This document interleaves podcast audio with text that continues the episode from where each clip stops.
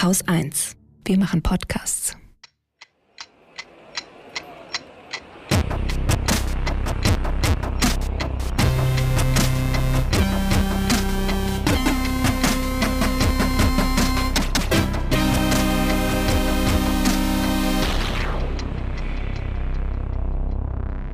Willkommen zur Wochendämmerung vom 17. September 2021 mit China, Belarus, den USA, Impfen, Impfen, Impfen, Impfen, Impfen, Deutschland, Sachsen, den Philippinen, einem Wort zum Wahlkampf, nochmal Deutschland, Schamjaft zu Neuseeland, mehr Deutschland, einer guten Nachricht, dem Börsenticker?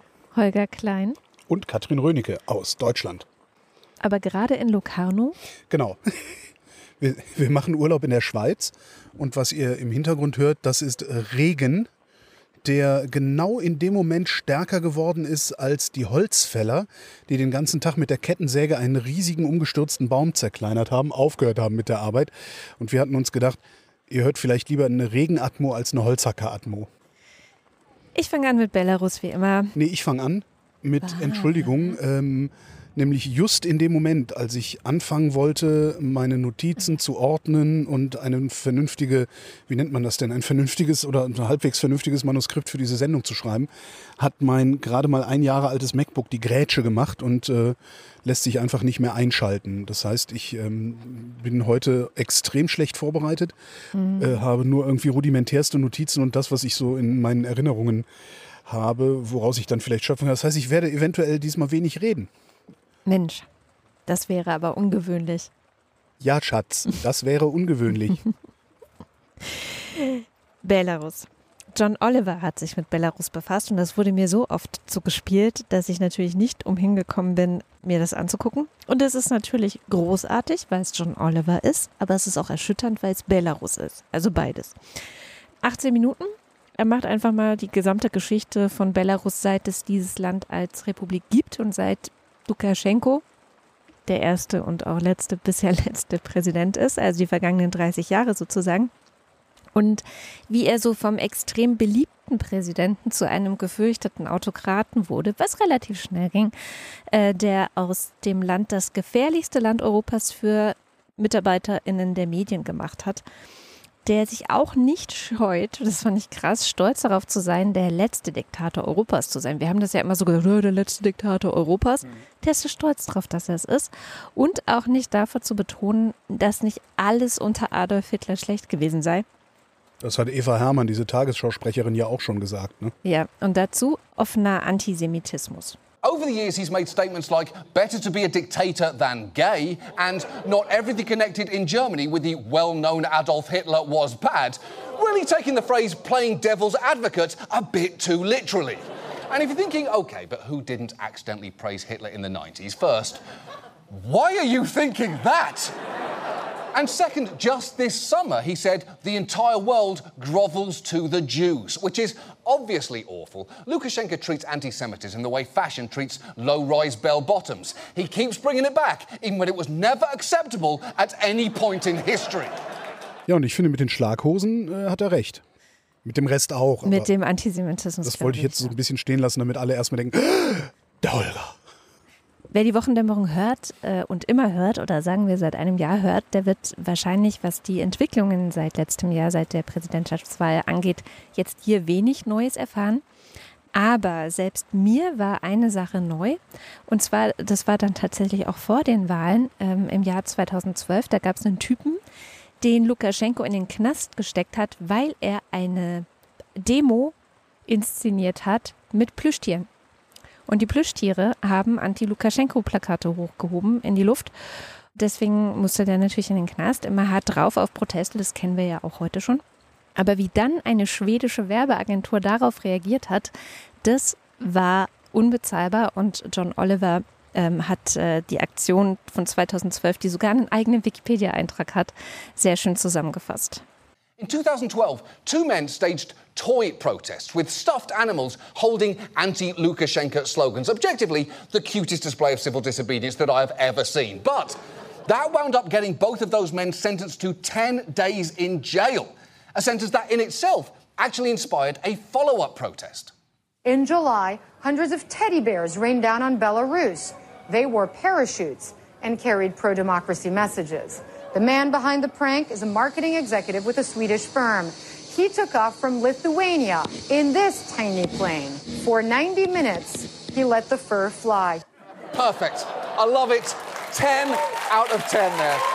We should be dropping parachuting teddy bears from the sky here all the time, not even as an act of protest. It should just be a thing that we do. Oh, it's 1 p.m., everyone. It's daily parachuting teddy bear time. Why did we even invent planes if we're not going to use them to drop teddy bears out of the sky and instantly improve everybody's day? I don't understand the society we've built for ourselves. We are fucking idiots! Teddy nicht. Geil, Teddy ist ein Fallschirm. Ja, 90 Ich hatte so eine Minuten lang. Idee einmal mit Schweinen, mit lebenden Schweinen. Äh. Aber da ist Teddys irgendwie netter. Netter. Ja. vor allem für die Menschen, die es trifft. Ja, also sehr unterhaltsam und eine sehr schöne Zusammenfassung der Causa Lukaschenko. Ich verlinke das natürlich in den Shownotes. Anderes Land mit äh, autokratischen Tendenzen, China. Ähm, da scheint es Xi, Xi Jinping, ich hoffe, dass ich es einigermaßen, aber das sagen wir jedes Mal, wenn wir Xi Jinping sagen. Ne? Ich glaube, Ski heißt Xi, ne? Xi Jinping. Xi Jinping scheint die Stimmung da im Land drehen zu wollen. Die hatten ja ähm, erst die Öffnung, ne, so hin zur Marktwirtschaft mit allem Pipapo, wo es dann um Erfolg, um Aufstieg, um Konsum, äh, Immobilienmarkt geboomt, äh, riesige Firmen, Alibaba, äh, kennen ja alle diese Geschichten. Und jetzt scheint der die Partei als, ich, ich, ich bin nicht firm in diesem kommunistischen Denken, also die Partei als im Grunde das Volk wieder in den, in den, den Mittelpunkt allen gesellschaftlichen Geschehens äh, rücken zu wollen. Der hatte ja neulich schon, das ging auch, ging auch um die Welt, die Nachhilfe gemeinnützig gemacht. Es gab ja Nachhilfefirmen, die viel Geld verdient haben. Und dann haben die ja über Nacht gesagt, so ihr dürft jetzt damit keinen Gewinn mehr machen, sondern ihr müsst jetzt gemeinnützig sein. Woraufhin dann viele chinesische Eltern gesagt haben, oh, so ein Scheiß, da müssen wir jetzt mit den armen Kindern konkurrieren und können uns nicht den guten Schulabschluss kaufen. Ähm, die haben, äh, sind hingegangen und haben die Milliardäre mal daran erinnert, dass sie ja auch eine äh, gesellschaftliche Verantwortung haben. Woraufhin die Milliardäre hingegangen sind und gesagt haben, äh, wir gründen ganz viele Stiftungen. Und so, also ne, die gehen alle so langsam aber sicher auf Parteilinie. Kinder dürfen nur noch drei Stunden pro Woche online spielen. Ah, krass. Das Ganze wird mit Gesichtserkennung Natürlich. überwacht. Ähm, und äh, was sie auch nicht mehr haben wollen, sind sogenannte schrille Auftritte in Fernsehshows. Was? Fankult wollen sie abgeschafft sehen, also für so junge Sängerinnen und Sänger. Das gilt mittlerweile als die Gefahr für die öffentlichen Sitten, genauso wie LGBTQ äh, oder aufregende Videospiele. Ähm, sie wollen äh, vulgären und kitschigen Geschmack äh, aus der Öffentlichkeit verbannen. Ähm, sie wollen das Gegenteil in der Öffentlichkeit haben von dekadenten Ideen, von Geld, von äh, Fandom, Starkult, Hedonismus soll weg, extremer Individualismus soll weg. Äh, die haben einige äh, Reality-TV-Shows einfach weggemacht, die haben Social-Media-Fankultur äh, den Hahn abgedreht äh, und haben ihren ja, Rundfunkanstalten, nennt man das in China so? Ich weiß es nicht. Ihren Rundfunkanstalten auch gesagt, dass sie äh, abnormaler Ästhetik widerstehen sollen. Oh, aber zum Beispiel faschistoid. zum Beispiel auf Englisch sehr schön zu den Sissy Men. Ich glaube, das ist Mhm. das, was man in Deutschland Muschis nennt, wenn man es zu Männern sagt. Kann das sein? Oder Tunden oder so? Tunden könnte auch noch sein. Mhm. Ne? Also alle, all die Sachen, die sie als vulgären Einfluss, vulgäre Influencer, haben sie auch äh, benannt, beschreiben. Ähm, ich verweise an der Stelle mal auf den David McWilliams Podcast, The Great Chinese Close Down heißt er. Der hat da ein Interview gemacht mit Angelica Ong, die ist Wirtschaftsjournalistin aus Taiwan und das war auch das, ich, ich habe das gehört, was sie gesagt hat und in dem Moment sagte McWilliams auch, That's a cultural revolution. Also die, äh, Xi zettelt da gerade eine Kulturrevolution an, oder ich sag mal, er scheint da eine Kulturrevolution anzuzetteln, weil es ist auch so schwer zu verstehen. Also man versteht den Chinesen ja kaum. Äh, dazu noch diese komische Kommunismus-Art, die die da fahren und sowas. Stehe ich ganz gut. Hm. Und, aber es scheint eine Kulturrevolution zu sein, tatsächlich als Gegenentwurf gegen den Westen, gegen den Kapitalismus, die USA. Ich sage jetzt mal Europa dazu, obwohl wir ja eigentlich welt, weltweit keine Rolle spielen, außer dass wir ganz gute Produkte herstellen können. Die meisten europäischen Länder jedenfalls. Ähm, ist jetzt nicht eine Kulturrevolution, die man mit Mao vergleichen sollte, weil Nee. Mao hat halt gesagt, ne, Kapitalismus muss weg, Bürgerlichkeit muss weg, ähm, traditionalistische Infiltrierung der Gesellschaft müssen weg, der Klassenkampf muss fortgesetzt werden. Das ist nicht, was Xi macht. Der will Nee. Tatsächlich eine Systemalternative dahinstellen und äh, den chinesischen Arbeiter mit all seiner Kraft und all seiner Glorie wieder in den Mittelpunkt stellen. Das ist eine ganz interessante Entwicklung, die da passiert und das ist relativ Ja. schwierig, das zu verfolgen, habe ich festgestellt. Also es gibt noch nicht so viel Berichte darüber. Der Guardian hat ein bisschen was, äh, Economist hat ein bisschen was, die Zeit hat ein bisschen was. Also muss mal gucken, da braut sich einiges zusammen. Ähm, Ich würde ganz gerne, ja, ich mache ja diesen Podcast mit den Corris, ich würde ganz gerne mit dem China-Corri machen, aber der darf gerade nicht einreisen und hat noch keine Akkreditierung gekriegt. Das heißt, die gängeln da auch blöd rum, ansonsten könnte ich auch mal mit dem sprechen, aber Krass. vielleicht kommt es noch. Ich finde, also bei mir schellen ja alle Alarmglocken, wenn so staatlich in ja, Kulture, äh, kulturelle Entwicklungen eingegriffen werden soll und gesagt werden soll, was ist gut und was ist nicht Genau. gut, was ist ein guter Geschmack. Es ist, äh, Genau, das man ist das, man, was man denkt ja sofort an dieses entartete Kunst. Ja, genau, Also das genau. ist halt schon, Ist halt ein schwieriger Vergleich, aber es, es passt irgendwie dahin, so dieses, ja, äh, ja, das ist alles irgendwie, nein, das ist alles So sind wir Plastik, das nicht. böse, so sind wir nicht. so genau. ist nicht die, der nationale reden- Geschmack ist so, so nicht. reden Kinder nicht. Hm. Kommen wir zu meinem Thema Impfen, Impfen, Impfen, Impfen. Ähm, wir sind ja in der Schweiz und deswegen ein paar Impffakten zur Schweiz, weil ich die einfach wahnsinnig erschütternd auch fand. Hier sind nämlich noch weniger Menschen geimpft als in Deutschland, nur 51 Prozent und langsam laufen hier die Intensivstationen wieder voll. Also man kann ja vielleicht schon so ein bisschen eine Prognose haben, was passiert, wenn wir äh, unseren, unser Impftempo nicht auch wieder ein bisschen in Gang kriegen. Gut, ein Drittel aller Fälle auf den Schweizer Intensivstationen sind Covid-Fälle. Mhm. Das bedeutet, dass sie an der Spitze sind in Mhm. Europa. Und die ersten MedizinerInnen hier melden sich zu Wort und sagen so, hey, ähm, wir sollten vielleicht doch mal ein bisschen was staatlich beschließen. Also sie waren wohl kurz davor, wollten eigentlich ein paar Regelungen beschließen, wie es andere Länder auch haben. So, weiß nicht, in Deutschland gibt es ja immer mehr 2G, also dass Genesene und Geimpfte irgendwie nur rein dürfen. Man könnte ja auch darüber reden, 3G, also genesen, geimpft, getestet, aber das gibt's alles in der Schweiz so nicht. So, du Mhm. kannst halt überall rein. Klar mit Maske, aber trotzdem wird halt niemand irgendwo nach einem Impfpass gefragt Nö. oder nach einem Test oder sowas. Und wir haben es ja gemerkt, wir Stimmt, sind wir auch nicht, ne? In Deutschland auf dem Campingplatz wollten sie wenigstens noch den Kopfpass sehen. Mhm. Hier gar nichts, ja. Nix, auch nicht in Restaurants, egal. Ähm, wir haben es ja gesehen, als wir hier ankamen in der Schweiz, in Luzern, da gab es ja gerade eine Demo von ImpfgegnerInnen und dann haben uns auch Freunde dann erzählt, ja, das ist hier gar nicht so eine kleine Gruppe. Die haben hier anscheinend gute Tradition, weil hier auch so esoterische und anthroposophische und solche Leute eine gute Tradition haben. Da gab es eine sehr schöne Folge von Servus, Grüezi und Hallo, diesem Podcast äh, bei der Zeit, die das mal so ein bisschen erklärt haben, wie kommt das eigentlich. Und ähm, ja, jetzt äh, scheint es so zu sein, dass ähm, das Problem langsam wird, also auf Intensivstationen, um das auch nochmal zu erklären, das ist überall so, schlagen halt der Großteil der Menschen akut oder spontan auf. Also die, die, ne, da kannst Oder du auch Fahrradunfall, der Ja. Herzinfarkt, ja, ja. kannst du jetzt nicht planen. Also klar gibt es auch OPs, die man verschieben kann, ähm, aber manche müssen eben sofort behandelt werden. Deswegen ist es, de- deswegen ist es wichtig, dass Betten frei sind. Ich habe auch manchmal das Gefühl, dass wir zwar anderthalb Jahre Pandemie hatten, aber dass auch nie klar genug dazu gesagt wurde, es ist wichtig, dass Betten frei sind. Es wurde immer nur darüber geredet, aber es sind ja noch Betten frei. Oder Auslastung. Hm? es waren ja noch mehr Betten frei, als, als zugegeben wurde oder so. Aber so, ja, ja, ist auch gut, wenn die frei sind, weil du möchtest auch, dass ein Bett das ist frei so ist, falls dir was Ein passiert. maschinistischer Blick ist das. Die muss ausgelassen. Die läuft auf 100 Prozent, dann läuft die Maschine gut. Das ist der falsche Blick, den wir da aufs Gesundheitssystem haben. Nee, da muss Reserve sein. Ja, aber Und die hallo. kostet halt. Und das Ja. müssen wir uns als Gesellschaft einfach leisten wollen. Dass wir sagen, nee, wir wollen diese Reserve haben. Das ist äh, öffentliche, wie nennt man das denn? Öffentliche Dienstleistung. Ja, das ist also, genau.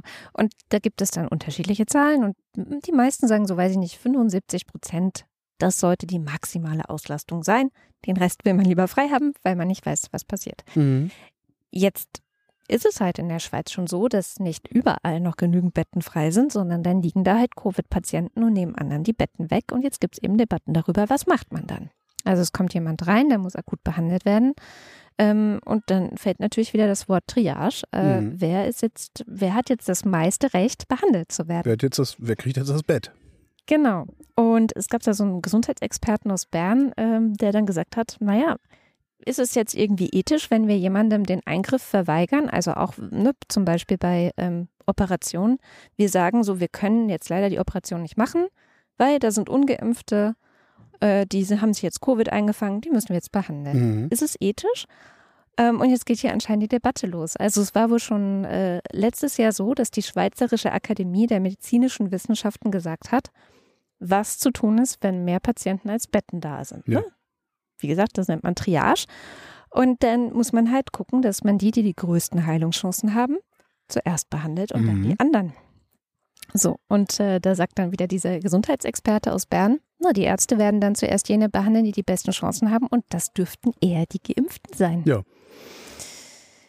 Da gibt äh, wahnsinnig explosive Debatte. MedizinethikerInnen finden das natürlich nicht gut. Ne? Die sagen so, nee, es muss natürlich eine freie Entscheidung sein. Elena Büchs, äh, von der ich ja letzte Woche schon so äh, begeistert erzählt hatte, also unsere Medizinethikerin in Deutschland, die Vorsitzende des Ethikrates, die sagt das ja auch.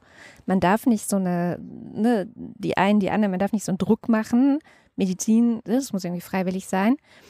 Aber ich weiß nicht. Also ich finde schon, der Tagesspiegel zitiert dann auch so noch so einen anderen Arzt, der dann sagt, naja, wenn man im Leben A sagt, sagt man halt auch B. So. Also Ja. es ist eine komische Schuldfrage. Aber ich meine, es ist halt so einfach, auch das zu vermeiden, in Ja. diese Situation zu kommen, weil die Impfung ist ja kostenlos und man kann es ja einfach machen. Ja, dieses, wer A sagt, muss auch, das ist halt so ein Wohlstandsmadentum wieder. Ne? Also da gibt es halt einige, die sich nicht impfen lassen wollen und letztendlich fressen die sich am Wohlstand, die die anderen erarbeiten, fett. Wenn du so willst. Nicht nur, Ne? Also die, die, die sein, geimpft sie sind. sterben, so, ne? Ja klar, aber das merken sie ja nicht. Also das merken sie erst, wenn es zu spät ist. Also das ist ja die Haltung, die dahinter ist, zumindest die ich gelegentlich dann auch mal sehe, höre oder lese, ist ja, naja, wenn mir was passiert, dann habe ich ja noch ein Krankenhaus, in das ich gehen kann. Mhm. Das ist so, ich, ne, ich, ich kümmere mich nicht drum. Ich kümmere mich nicht drum, das System möglichst wenig zu belasten. Im Zweifelsfall hilft es mir ja trotzdem. Und ich Das finde diese macht's ja Diskussion, zu ja natürlich zu Recht, aber darum finde ich diese Dis- Diskussion auch sehr wichtig, dass diese Leute sich auch mal überlegen, also wenn es mit Vernunft nicht funktioniert und es scheint ja nicht zu funktionieren bei sehr vielen, dann funktioniert es vielleicht mit Angst. Und Vielleicht. wenn sie vor sowas Angst haben und sich deswegen impfen lassen, ja okay, dann lassen sie sich halt Aber deswegen sie impfen. tragen ja vor, auf den Schildern vor sich her, ich lasse mir keine Angst machen. Ja. Also das wird Ja, dann halt auch schwierig, die irgendwie anzusprechen. Naja, jetzt war ja in Deutschland auch Impfwoche. Ich weiß nicht, ob du das überhaupt mitbekommen hast. Nee. Die große Impfwoche, eine bundesweite Aktionswoche. Ähm, da wohl werden jetzt äh, diese Woche, weiß nicht, in Stadien wird geimpft, beim Bäcker wird geimpft, in Supermärkten, äh, überall, wo man sich so denken kann, bei, am Rande von Fußballfeldern. Also es sind überall mobile Impfteams unterwegs und es sind auch Leute unterwegs, die so gut es geht versuchen aufzuklären, weil, also da gibt es auch äh, Katrin Schmelz von der Uni Konstanz, die hat Erhebungen gemacht. Was denken die Ungeimpften eigentlich? Also was sind das für Leute? Wie Ja. ticken die? Und ihren Erhebungen zufolge sind diese ganz Hardcore-Impfgegner unter 5 Prozent. Jetzt habe ich noch mal eine Aber Ein die verunsichern die restlichen 40. Ja, ja, genau. Es gibt Verunsicherte, die sagen so, ja, ich weiß ja nicht, ob es nicht doch gefährlicher ist Mhm. oder nicht. Ähm, es gibt auch Leute, äh, die sind schlecht organisiert. Ja, habe ich noch nicht geschafft, mir die Ja, ja. Impfung zu holen. Ähm, da, aber ich glaube, die sind dann eigentlich auch schlecht informiert, Ja. weil wenn sie wüssten, worum es geht, wenn sie wüssten, was ihnen droht mit Covid-19, ich glaube, dann wären, hätten sie es schon Ja, organisiert beziehungsweise, bekommen. wenn sie wüssten, was ihnen nicht droht nach einer Impfung. Das Ja. ist ja eigentlich das Interessantere daran. Ja, ja, genau. Und Aber- generell, sagt sie, gibt es so eine Unausgewogenheit. Also die Information, ähm, wie gefährlich ist das Virus und die Information, wie gefährlich ist die Impfung, werden oft so wie gleich angesehen. Also das Gefühl ist so, ja, also ich weiß nicht, ob es vielleicht auch so eine False Balance Problematik ist in den Medien, dass wir zu viel über Herzmuskelentzündungen nach BioNTech geredet haben Vermutlich. oder ja. sowas Ja, klar. und selten darüber geredet haben, dass es sehr viel häufiger äh, durch Viren ausgelöst wird, so eine Herzmuskelentzündung. Natürlich. Weil erst eine durch, Viren, Covid. eine durch Viren ausgelöste Herzmuskelentzündung ist halt nichts, was in irgendeiner Form schlagzeilenträchtig ist. Aber, oh, von diesem neuen Impfstoff kann man Herzmuskelentzündung Ja. bekommen. Das ist schlagzeilenträchtig, also wird es eine Schlagzeile, also wird drüber geredet. Worauf ich übrigens immer noch warte, das ist eine Aufklärungskampagne über sämtliche Mediengattungen hinweg, Mhm. wo dann einfach irgendwie zu, vor jeder Radiowerbung, also vor jedem Radiowerbeblock, vielleicht ein 20 oder ein 30 Sekünder läuft, der sagt, machen Sie sich keine Sorgen, das Zeug ist hinreichend erprobt. Wir haben mittlerweile schon 5 Milliarden Dosen verimpft und es gibt so wenig Komplikationen, dass alles sicherer ist, als sich Ich glaube, es sind sogar sechs Milliarden. Mit sechs Milliarden mittlerweile. Also, weißt du, Ja, ja. sowas, was, was, ja, das ist Und es ist tatsächlich, ich habe meine dann, Freunde von den Medien. ja, ich habe auch ein paar Mal hinterhergefegt schon in den sozialen Medien, aber das ist ja auch irgendwie so Sisyphus Arbeit, dazu zu immer dazu, ja, aber es ist häufiger bei, äh, bei Vireninfektionen, bei Corona garantiert auch. Jetzt aber im aktuellen NDR Coronavirus-Update hat Sandra Zizek es auch nochmal gesagt, da gibt es wohl auch neue Zahlen aus Israel, die haben irgendwie zwei Millionen Menschen in äh, einer Studie gehabt äh, mit BioNTech, wo sie geguckt haben, okay, einmal BioNTech und einmal Covid. So, was macht was und das dann gegenübergestellt haben. Und tatsächlich ist das Risiko, eine Herzmuskelentzündung äh, zu bekommen nach Covid dreimal höher als nach der Impfung. Also von daher. Ja, aber mein Immunsystem, ich habe ja ein robustes Immunsystem. ja, ich weiß. Es ist so schrecklich. Naja, und auch bei uns schlagen ja immer, und das verwundert mich dann eigentlich noch mit am meisten, immer so HörerInnen auf, die so dieses False Balance im Kopf haben. Und so als, als, als wäre die Impfung genauso gefährlich wie Covid. Und da habe ich mh, vor ein paar Wochen, glaube ich, einer äh, Hörerin geantwortet, sehr ausführlich geantwortet, so pro Impfung, kontra Impfung. Was spricht dafür, was spricht dagegen? Da sieht man dann relativ schnell, dass die Kontra sehr kurz ist. Also es gibt einfach nicht viel. Es ist nicht viel. Der Und- Arm tut weh. Ja, und dann so pro, also was passiert, wenn man Covid kriegt tatsächlich oder was ist das Risiko, auch für Kinder, auch für Mhm. unter Zwölfjährige, ähm, ist auf einmal sehr lang. So, und das habe ich dann halt auch dahin geschrieben. So, hier, da kannst du abwägen. Das ist jetzt nicht Uninformiertheit Mhm. meinerseits, was mir auch schon sehr oft vorgeworfen wurde, Ja, sondern es ist eigentlich eher eine ja, du Überinformiertheit. bist halt ein Sch Schlafschaf, bist du. Du bist noch nicht aufgewacht. Genau. Naja, und dann, weil es auch ganz interessant war, gab es ähm, halt also auf Twitter so an mir vorbeigeflogen eine Frau, die gefragt hat, sag mal, wie viele Menschen gibt es eigentlich, die aus medizinischen Gründen nicht geimpft werden können? Weiß man da so ungefähr eine Zahl? Und dann ging es so hin und her. Äh, dafür gibt es einen schönen Artikel von Nathalie Grams bei, ähm, bei den Science-Blogs. Ähm, die hat das mal aufgeschrieben und ich passe es kurz zusammen. Gibt es echte, absolute Kontraindikationen? Antwort: Nein. Das ist die Kurzzusammenfassung. Ähm, es bleibt übrig der anaphylaktische Schock. Ja. Also wenn du eine Allergie, Überallergiereaktion, ist das, ne? äh, genau, wenn du allergisch auf die Impfung an sich reagierst. Und Ja. da gibt es einfach Leute, die reagieren allergisch auf Impfungen. Aber das ist genau das, warum Na, man 15 Minuten hinterher da sitzen bleibt. Aber worauf reagieren die denn? Re können die, also, ich meine, damals die, was war das?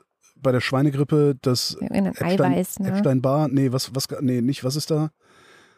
Quatsch, Epstein-Barr ist selber ein Virus. Was, Mhm. Es gab doch irgendwelche, irgendeine Nebenwirkung, die durch einen Wirkverstärker ausgelöst Das war wurde. bei der Schweinegrippe dieses, ich kann den Namen immer nicht aussprechen, mhm, Barré-Syndrom.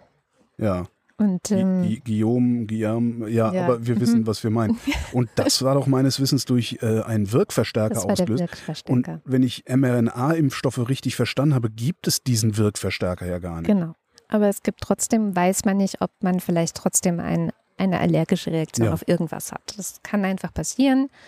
Ähm, Und deswegen sitzt man da halt diese 15 Minuten, weil das tritt innerhalb der 15 Minuten nach Mhm. der Impfung auf, sodass die Ärztinnen und Ärzte, die da sind, sofort reagieren können. Und eine allergische Reaktion kann ich auch sehr schnell in den Griff kriegen eigentlich, also auch so ein Schock. Ja, ja. Also im Zweifelsfall irgendwie Adrenalin ins Herz. Ja, die haben alles Film. da. Das sind ja immer wirklich äh, Ja. komplette ähm, Nothilfeteams im Grunde. Die haben alles da und können sofort helfen. Naja, und deswegen, also so im Großen und Ganzen hoffe ich sehr, dass es, ähm, ja, dass diese Impfwoche irgendwas hilft. Ich fand den Vorschlag ganz schön. Ich weiß nicht, ob es gemacht wird. Wahrscheinlich gibt es dann wieder ugh, Proteste, dass man MedizinstudentInnen an die Schulen schickt, um Aufklärung über die Impfung zu machen. Ich denke auch schon die ganze Zeit, eigentlich müsste man die jungen Leute informieren, die Ja. dann wieder ihre Eltern informieren Erklären, wie's- ja. und die dann wieder ihre Eltern und so weiter. Ähm, weil die sind noch am offensten für neue Informationen. Die verstehen es vielleicht auch am besten. Die verstehen es, ja, ja eben. Die haben halt auch nicht so alberne Vorbehalte. Ja, Ne? So, So. Meine Nachbarin kennt jemanden, der mal mit jemandem gearbeitet hat, in dessen Schwimmverein ist jemand, dessen Sohn hat Narkolepsie gekriegt. Dessen Sohn ist Autist geworden nach der Impfung ja. oder so. Also, Und das ist natürlich wieder, also zu sagen, wir gehen an die Schulen und klären da auf, ein hochsensibles Thema. Habe ich selbst gemerkt bei einem Elternabend dieses Jahr, wo eine Mutter gesagt hat, können wir mal darüber reden, dass Zwölfjährige geimpft werden können? Und die Lehrerin sofort ist alles abgebügelt hat, das ist privat. Darüber reden Wow. wir nicht, das ist privat. wow. Mhm. Ja, da war ich auch ein bisschen enttäuscht. Naja, und Hättest du da nicht einen Aufstand machen können? Also kann man, an- also wenn die, hat die Lehrerin da die absolute Macht oder kannst du sagen, nee, ich, ich will da jetzt aber drüber reden und wenn sie sich querstellen, kann man das machen oder geht das bei Elternabenden nicht? Ich war noch nie auf einem Ich Elternabend. bin immer so ein bisschen ähm, zurückhaltend, ja, und konfliktscheu. Und vor allem war es die, also ist es eine Klasse, in der die meisten Kinder noch nicht mal zwölf sind. Deswegen hat es Ja, jetzt okay. nicht so viel Sinn ergeben, darüber zu sprechen. Aber ich war schon ein bisschen irritiert von diesem sofort wegbügeln und sofort damit aufhören. hätte mal fragen müssen, ob die, ob die geimpft ist. Die ist, glaube ich, geimpft. Naja. Doch, ich denke schon, soweit ich weiß. Ich weiß es nicht, aber naja. Und dann noch eine Sache, ähm, dann höre ich auch auf. In Sachsen gab es die Nachricht, dass äh, es einen versuchten Brandanschlag auf ein Impfzentrum gab. Sachsen ist so im Arsch, ey, meine Fresse. Die haben irgendwie drei Bierflaschen mit einer brennbaren Flüssigkeit gegen das Rolltor des Impfzentrums geworfen und zum Glück hat es aber nicht gezündet. Und dann sind sie Äh, weiter. Lass mich raten, Vogtland? Mhm. mhm. Entschuldigung. ich sag ja, der Vogtländer ist so. Ich habe ja öfter mal die Formulierung, das kannst du, ja- versteht selbst der letzte Vogtländer. Und ich finde, das kann man irgendwie, passt das ganz gut. Ich äh, glaube auch, wir haben Hörerschaft im Vogtland, die nicht komplett äh, den Verstand verloren hat. Überall tolle. Bitte entschuldigt. Wo du bei Corona bist, wir haben ja eine neue Inzidenzmessung, die sogenannte Hospitalisierungsinzidenz, die ich ja neulich schon nicht wirklich verstanden habe, weil ich ja denke, dass man linear zurückrechnen kann auf die Infektionsinzidenz und darum auch die Infektionsinzidenz hätte beibehalten können. Ähm, stellt sich raus, diese Hospitalisierungsinzidenz bildet nicht das tatsächliche Geschehen ab, sondern ist um bis zu 70 Prozent zu niedrig für den aktuellen Tag, an dem sie ein Datum ausweist. Und das kommt daher. Die Hospitalisierung wird gemessen, Mhm. aber nicht unmittelbar. Wie viele Leute sind heute ins Krankenhaus gekommen, sondern es werden nur gemessen Leute, die in den vergangenen sieben Tagen im Gesundheitsamt mit einem positiven Test registriert worden sind. Mhm. Ja, da haben wir schon Meldeverzüge. Und, das ist wichtig, und seither auch schon im Krankenhaus aufgenommen worden sind. Das ist doch bei fast niemandem der Fall. Das ist bei sehr vielen jedenfalls nicht der Fall. Oh mein Gott. Ähm, viele kommen nämlich erst ins Krankenhaus, wenn der Corona-Test mehr als sieben Tage alt ja, ist. eben. Die werden dann für die Hospitalisierungsinzidenz überhaupt nicht mehr erfasst. Was? Ja? Ich sagte eben und, nicht Ja, ja, oder, das habe ne? ich gehört. So, die werden dann Was überhaupt Hölle? nicht mehr erfasst. Äh, zumindest nicht in den tagesaktuellen Werten. Also irgendwann zurückliegend, irgendwann mändelt sich das sicherlich aus. Aber du willst ja wissen, wie sieht es heute aus? Was für Schritte muss ich morgen ergreifen? Absicht. Und die, ich glaube auch, dass das Absicht ist, ja. Und diese Berechnungsmethode führt dann dazu, das, das ist RKI berechnet so, das führt dazu, dass der Wert umso ungenauer und umso niedriger ist, je aktueller er ist. Wenn du es also heute wissen willst, ist der Wert maximal verfälscht und zwar nach unten. Jetzt wäre die optimale Lösung, ähm, Inzidenz einfach aus der Zahl aller PatientInnen zu berechnen, die in den vergangenen sieben Tagen ins Krankenhaus aufgenommen worden sind, egal wann der Corona-Test war. Ja. Macht aber keiner. Der Spiegel hat nachgefragt äh, und zitiert das Robert-Koch-Institut mit Eine Änderung des Berechnungswegs ist nicht geplant. Und ich hoffe, dass die nächste Bundesregierung, egal wer das ist, diese ganze Sache ein bisschen seriöser macht als die letzte Bundesregierung, also die, die wir jetzt haben. Wobei, ne, wenn die ganzen Feiglinge dann in der Wahlkabine doch noch ihr Kreuz bei der Union machen, dann wird das Laschet und dann äh, Ja. Ja, Dann, wird's äh, lustig. dann wird's richtig lustig. Äh, Aurel Merz twitterte heute, ich war, was Aurel? Ich glaube, es war Aurel und das ist so ein Gedanke, den ich seit Wochen schon mit mir rumtrage. So ein bisschen würde mich ja schon interessieren, wie die ganze Scheiße wird, wenn dieser Clown aus Aachen hier das Ruder übernimmt. Oh. Stell dir das mal vor, der ist dann so bei Putin und so und druckst da so rum und kumpelt den so an. Oh Gott, ich möchte mir das nicht vorstellen. Ah. Oh Gott. Schauen wir nochmal nach Sachsen. Sachsen ist ja so ein bisschen unser Sorgenkind-Bundesland. Und das hat Da schon. könnte man das so schön abtrennen, das liegt so am Rand. Ja, das könnte es auch die Sachsenpartei, so wie die Bayernpartei? Gibt es vielleicht Könnt, könnte auch einfach mm, sich mal, naja, egal. Letzte Woche hat Sachsen ähm, damit auf sich aufmerksam gemacht, dass es äh, Wahlplakate gehängt worden von der rechtsradikalen Nazi-Partei Der Dritte Weg. Mhm. Und auf diesen Wahlplakaten stand, hängt die Grünen in sehr groß, großen Lettern. Ähm, eine Aufforderung, die von vielen als Grenzüberschreitung äh, interpretiert wurde, weil sie da eine Aufforderung zum Mord gelesen haben. Deswegen hat zum Beispiel Bayern auch gesagt, hier, Polizei, hängt die ab. Ich glaube noch nicht So. mal Bayern hat es, sondern die Polizei hat das gesehen, hat gesagt, wir hängen das jetzt ab und danach haben sie sich die Genehmigung erst geholt, das zu tun. Ja, Also da sind sie dann ja immer. schon irgendwie ein bisschen. Äh, seit letzten Donnerstag kümmern die sich darum. Und ähm, tatsächlich auch wegen des Anfangsverdachts einer öffentlichen Aufforderung zu Straftaten. Ne? Also das ist so das, die Hauptbegründung und das Innenministerium ist dem jetzt tatsächlich auch gefolgt und die hängen die ab. Okay, was macht Sachsen? Verwaltungsgericht Chemnitz. Also, wenn ihr die Plakate 100 Meter von grünen Plakaten aufhängt, dann geht es. Das sollte ja als Sicherheitsabstand wohl reichen.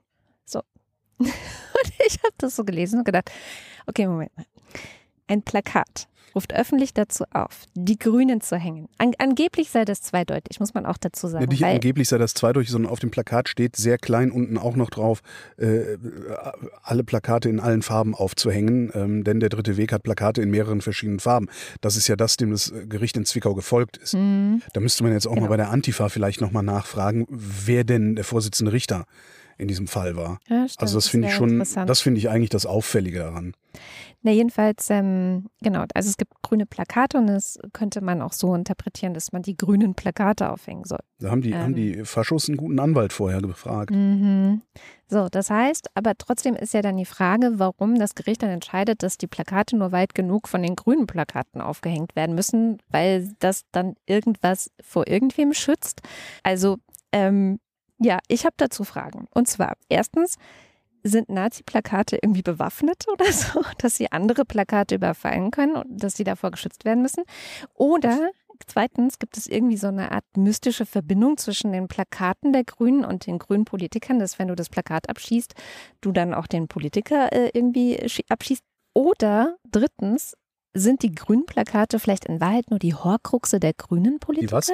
Horcruxe? Was ist das denn? Das sind so aufgeteilte Seelen, die dazu führen, dass man unsterblich ist. Harry Potter nicht gelesen, ne? Ach, Naja, und meine letzte Frage wäre, habt ihr Lack gesoffen?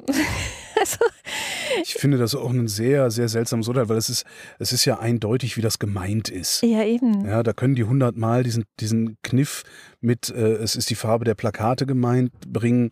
Das, das funktioniert halt nicht. Ich meine, die Grünen in Zwickau haben ganz cool reagiert und haben jetzt Plakate aufgehängt. Dieses Plakat sorgt dafür, dass ein Umkreis von 100 Metern nazifrei bleibt. Das fand ich ganz nett, aber naja. Sachsen. Ja, ich wüsste auch gerne mal, was passiert, wenn man so eine ähnliche Aktion mit der CDU machen würde. Könnte man ja vielleicht auch machen. Hängt die CDUler und darunter dann irgendwie was äh, Plakate äh, höher auf, denn sie werden häufig vandalisiert oder irgendwie sowas.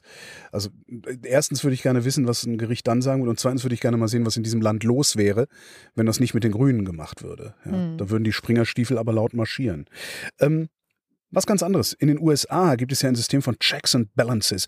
Gibt es bei uns auch, aber in den USA ist das ja besonders wichtig, äh, damit solche komischen Reisedutsche wie der Trump nicht ganz über die Stränge schlagen können. Und es hat tatsächlich im Rahmen, also im Zusammenhang mit Donald Trump, ähm, einen Checks and Balance gegeben, aber möglicherweise illegal, aber möglicherweise zum Wohle der ganzen Welt.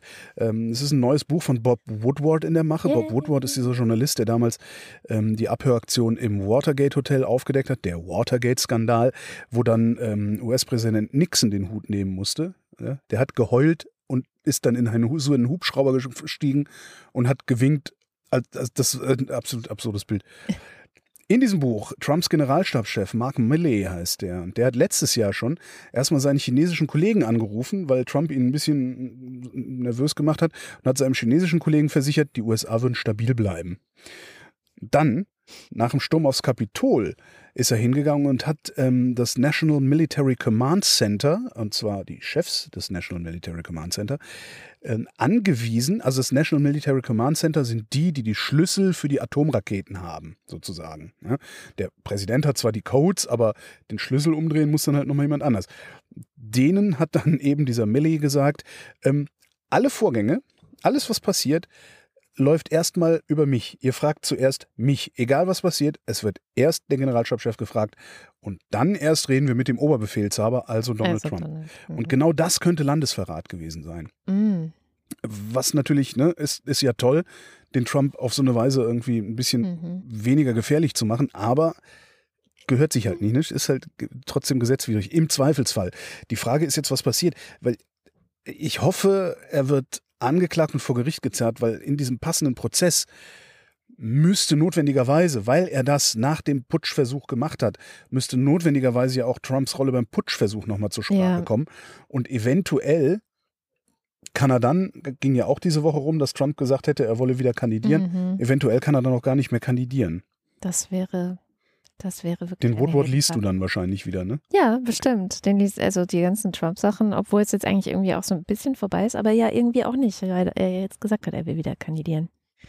Ich habe ein paar letzte Worte zum Thema Wahlkampf, weil wir kommende Woche äh, eine Klimadämmerung machen und Stefan Rahmsdorf und Claudia Kämpfer wieder dabei sind. Und da wird es nicht um den Wahlkampf gehen, sondern um das Klima, also um Inhalte. Und es geht um den Fakt, dass wir in diesem Wahlkampf, glaube ich, sehr stark erlebt haben. Ich kenne das auch schon von früheren, aber ich fand es noch nie so stark wie jetzt. Dieses Prinzip bewirft den Gegner mit genug Dreck.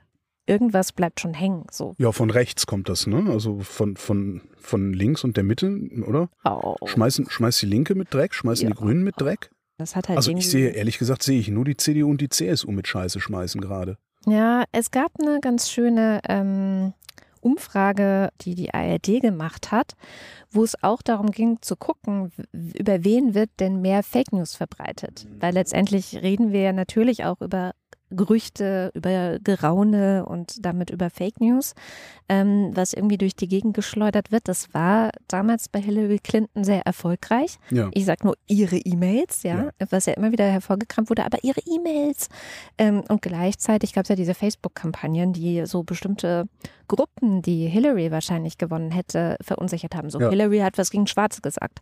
Oder der Papst hat gesagt, er findet Hillary scheiße. Passiert das in Oder so. Deutschland auch? Also ich sehe ja nur Twitter und Instagram und sonst eigentlich nichts. Also Facebook sehe ich nicht. Genau, und der Player, der dazugekommen ist bei uns und den wir nicht sehen, Mhm. ist Russia Today. Der Putin. Ähm, und ist natürlich auch sowas, was in so Telegram-Gruppen und auf Ja. Facebook rumgereicht wird. So, und jetzt die ARD, wie gesagt, eine Recherche gemacht und dabei kam raus.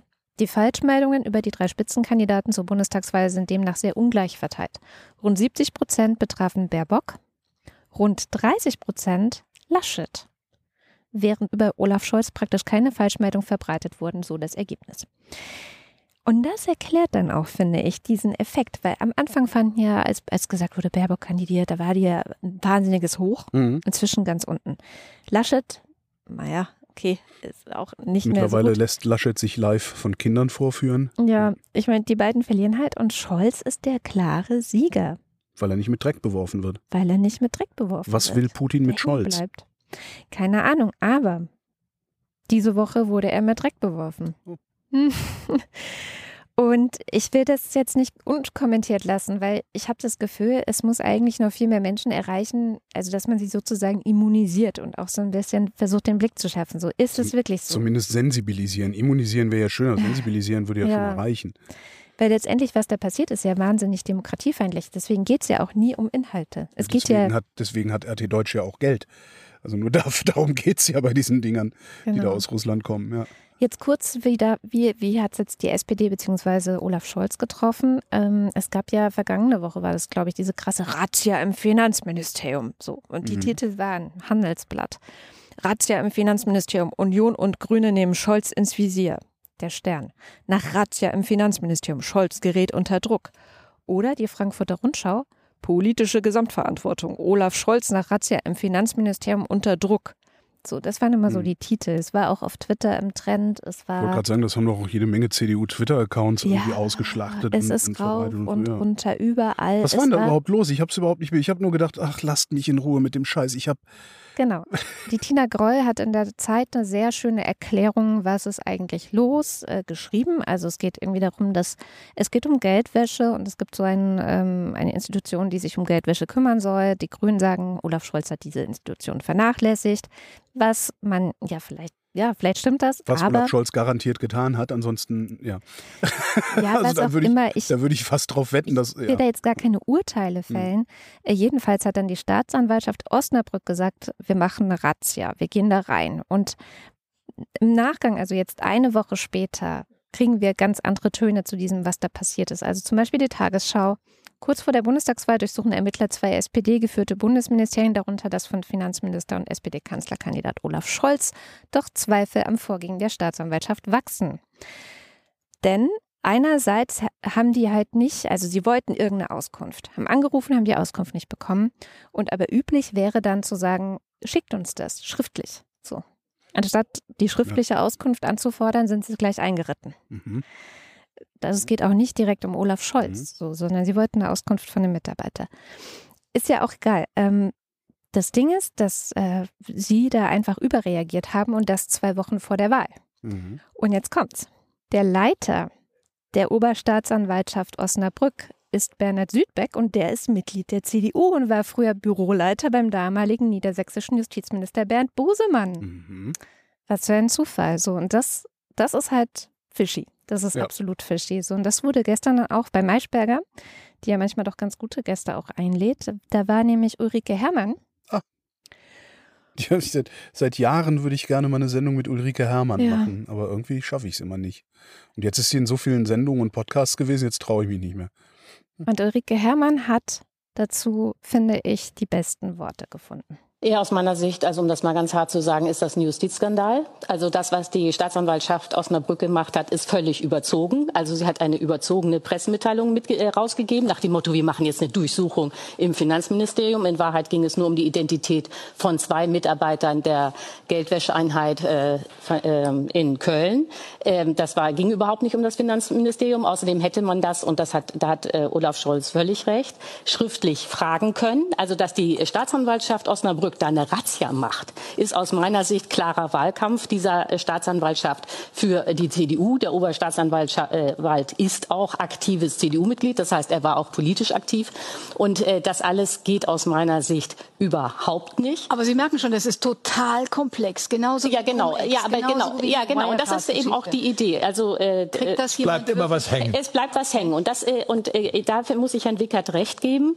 Die CDU kämpft mit unfairen Mitteln und populistisch. Denn ich meine, Herr Laschet weiß das alles auch. Und dass er das dann aber in Triell äh, so markant rüberbringt, mit, äh, und das sind falsche Tatsachenbehauptungen, äh, das ist tatsächlich bedenklich. Denn so einen Kanzler, das muss ich jetzt mal ganz deutlich sagen, will ich gar nicht haben, der bei Bedarf immer lügt. Und es ist auch nicht so, dass Herr Laschet da zum ersten Mal gelogen hätte im Triell. Also Herr Laschet lügt, nicht Herr Scholz. Nein, sondern Herr Laschet lügt, genau. Weil der Herr Laschet weiß ja auch, dass an diesen ganzen Vorwürfen in Wahrheit eigentlich nichts dran ist und dass die äh, Staatsanwaltschaft Osnabrück da überzogen hat. So.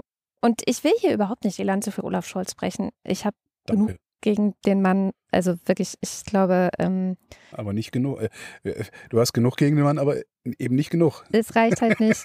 ja, aber es ist halt auch, wenn man fair bleibt, dann, ne? Ja.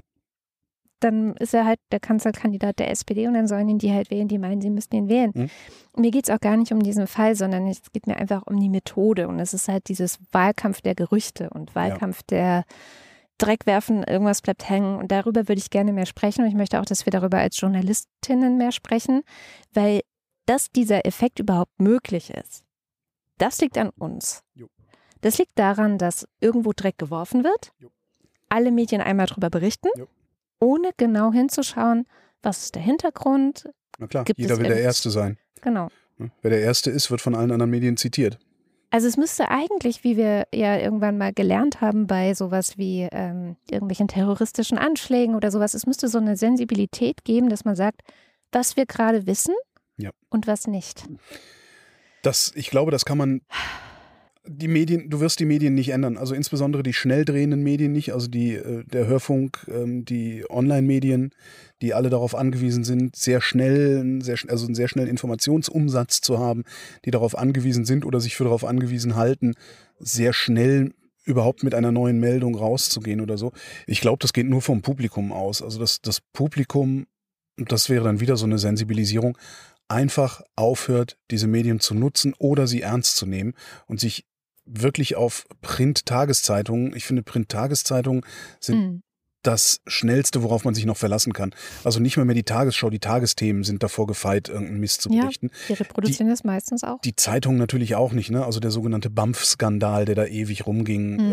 ähm, und sich dann völlig, ja, völlig verpufft ist ins Nichts. Aber also das Problem ist, glaube ich, dass mit diesem Dreckwerfen, also gerade mit diesem Dreckwerfen, das funktioniert so gut, weil alle, die mit Dreck werfen, ganz genau wissen, "Hör, ich muss nur genug Dreck werfen, dann stehe ich morgen in der Zeitung, beziehungsweise dann stehe ich heute auf der Webseite, komme morgen früh im Radio und dann ist das Ding so groß, dass es auch in der Tagesschau nochmal irgendwie Ja. erwähnt wird und dann habe ich gewonnen. Und dann eine Woche später, wenn alle merken, oh, Genau. ähm, vielleicht war es ein bisschen voreilig oder Genau. vielleicht gab es da noch liest es- Hintergründe. Genau, dann liest es im Spiegel, dann liest es in der Zeit ähm, oder was auch immer du für eine größere Wochenendpublikation, vielleicht nicht unbedingt vom Axel Springer Verlag, weil die, glaube ich, gehören dazu zum Dreckschleudern. Äh, äh, ja, Ähm, absolut. aber da, ich kann immer nur wieder appellieren, hört auf, diese schnell drehenden Medien in irgendeiner Form ernst zu nehmen, zu nutzen. Wenn, dann hört euch den Deutschlandfunk an, wobei auch da ich sehr viel Kritik dran zu üben habe, insbesondere immer dann, aber das hast du ja eh immer, wenn du dich mit irgendwas auskennst, ähm, Ja, gut. kommen da, ne? also der Deutschlandfunk hat letzte Woche, als ich unterwegs war, äh, wirklich den kom kompletten Morgen eine Falschmeldung gebracht. Ähm, was hatte ich in der letzte Sendung schon erzählt? Mhm. Wir hatten ja, ich glaube, vorletzte Sendung oder sowas hatte ich ja erzählt vom Brexit, dass ähm, auf der Insel 100.000 Lkw-Fahrer fehlen in UK und äh, der äh, Verband der Lkw-Transportgewerbe, irgendwas in Großbritannien, hat halt gesagt, es fehlen diese 100.000 Leute, davon alleine 20.000, die wegen Brexit die Insel wieder verlassen haben. Jetzt hat dann irgendein deutscher Speditionslobby-Typ äh, der DPA gesagt, es fehlen, ja, also wir müssen vorsichtig sein, dass wir, wir kriegen hier eine Fahrerknappheit, ähm, man müsse ja nur nach England gucken, ähm, das könnte uns auch passieren. In England würden jetzt schon 100.000 Fahrer fehlen, die wegen des Brexit die Insel verlassen hätten. Das hat der Deutschlandfunk ungeprüft von der deutschen Presseagentur übernommen und hat den ganzen Morgen in jeder Nachrichtensendung genau diese Falschmeldung gebracht. Mhm. Jetzt mag man sagen, ja, ist ja egal, wie viele es sind. Nee, ist es eben nicht, weil wenn du eine Zahl sagst, dann sollte sie möglichst akkurat sein. Und insbesondere, wenn du Deutschlandfunk bist. Das heißt, Ja. auch da, wo ich sage, solche Dinge wie Deutschlandfunk der Tag, dieser Podcast oder dort der Hintergrund ähm, um 18.40 Uhr, der da immer läuft und ein Thema beleuchtet, sind tolle Sachen. Aber selbst da muss man mithin vorsichtig sein. Also du kommst wahrscheinlich nicht raus äh, aus- diesem Dilemma und du kommst auch nicht raus, indem du die Wochendämmerung hörst, weil auch uns unterlaufen Fehler, auch wir lassen uns von irgendeinem Scheiß davon tragen. Mhm. Eigentlich müssten wir jede Woche das, das Thema oder die Themen identifizieren, über die wir nicht reden. Ja, Darum versuche ich auch die ganze Zeit nichts mit dem Wahlkampf zu tun zu haben.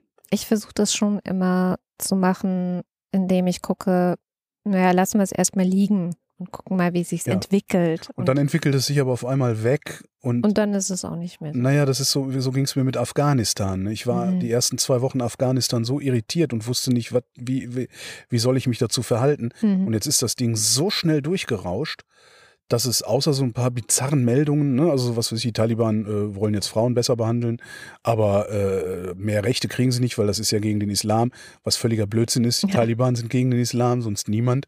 Mhm. Ähm, Das ist so, äh, und, und jetzt ist auf einmal, schaffe ich es nicht mehr, das, was aus Afghanistan noch an Nachrichten kommt, äh, mir so in so ein Gesamtkonzept zu gießen, sondern ich sitze da immer noch und denke, irgendwie bin ich jetzt vor zwei Wochen oder vor vier Wochen vom Zug überfahren worden und sehe jetzt irgendwie ja nur noch so ein paar Sterne. Es ist ganz komisch, ja. Hm. Dann ist auf einmal das Thema weg, obwohl es ja eigentlich wichtig ist oder wichtig gewesen wäre. Aber Ja. vielleicht wird es auch erst noch wichtig. Das kann auch sein. Wir machen einen Lila Podcast zum Thema, aber halt Frauen in Mhm. Afghanistan. In der kommenden Woche kann man sich ja schon mal für Donnerstag äh, vormerken.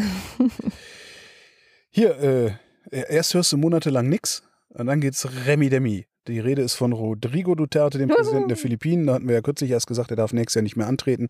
Darum wird er Vizepräsident werden. Er tut es für sein Land, hat er gesagt. Und jetzt hat er auch noch die Schmiere am Hals.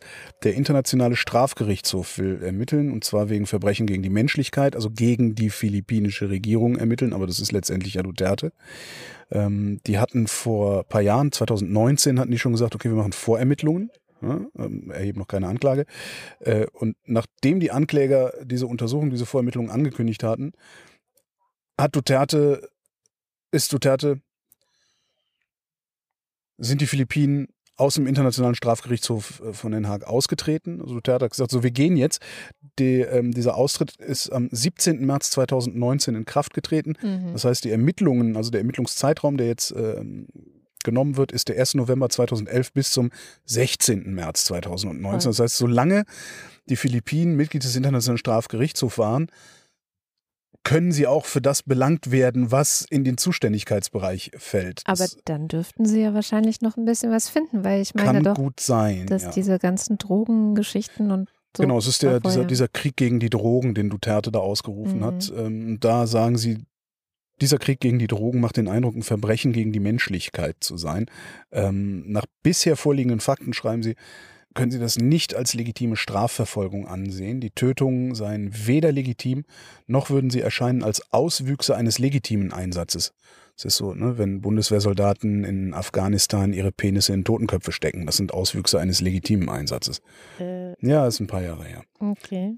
Ähm, die Dokumente, die sie haben, würden darauf hindeuten, dass es sich um eine, Zitat, breite und systematische Attacke gegen die Zivilbevölkerung handeln würde.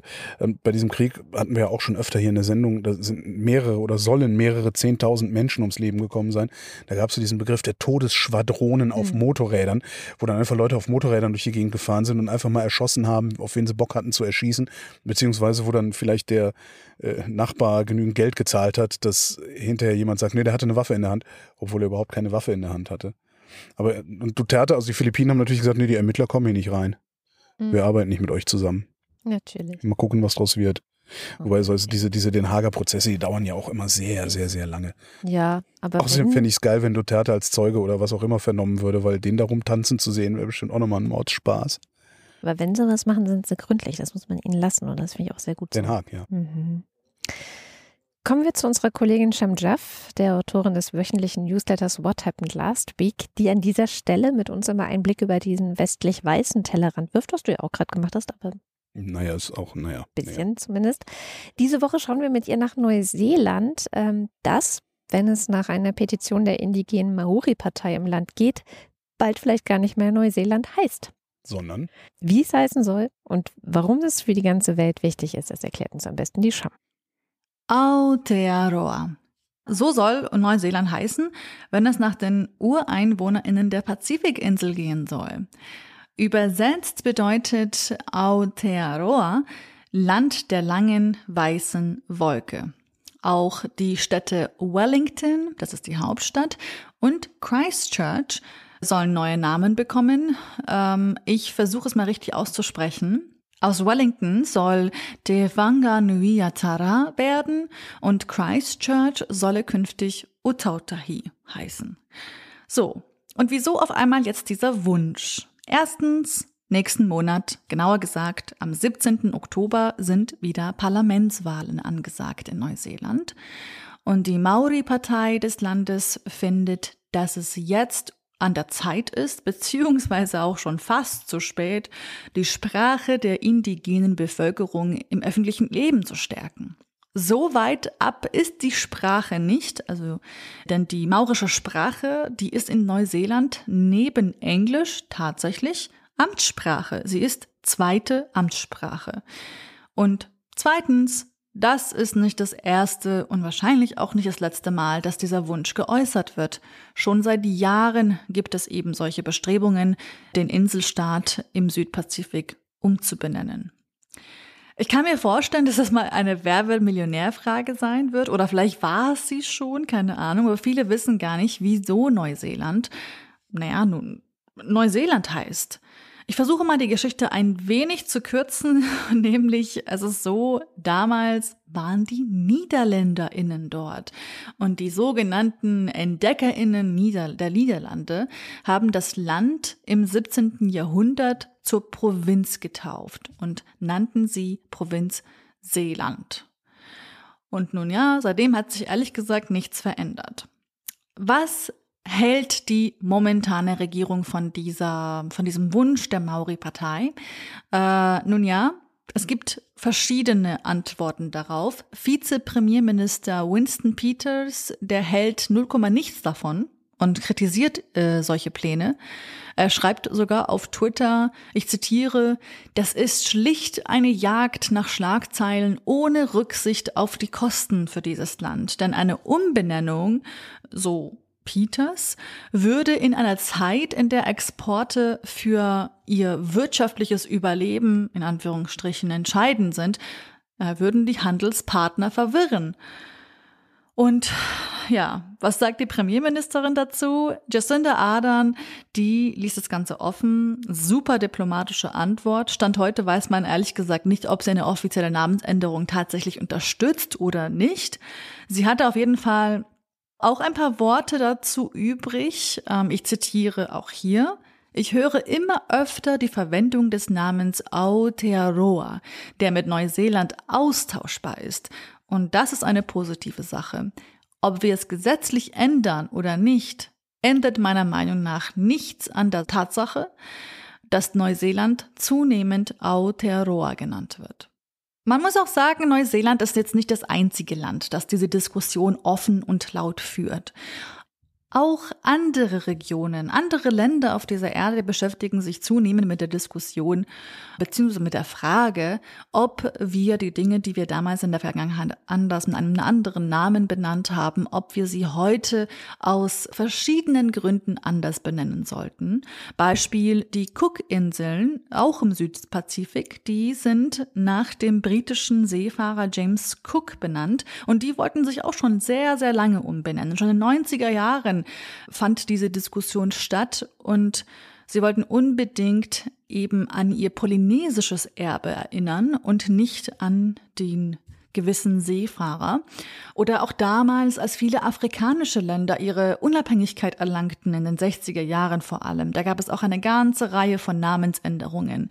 Aus Bechuanaland wurde Botswana, aus Gold Coast wurde Ghana oder aus Upper Volta dann Burkina Faso.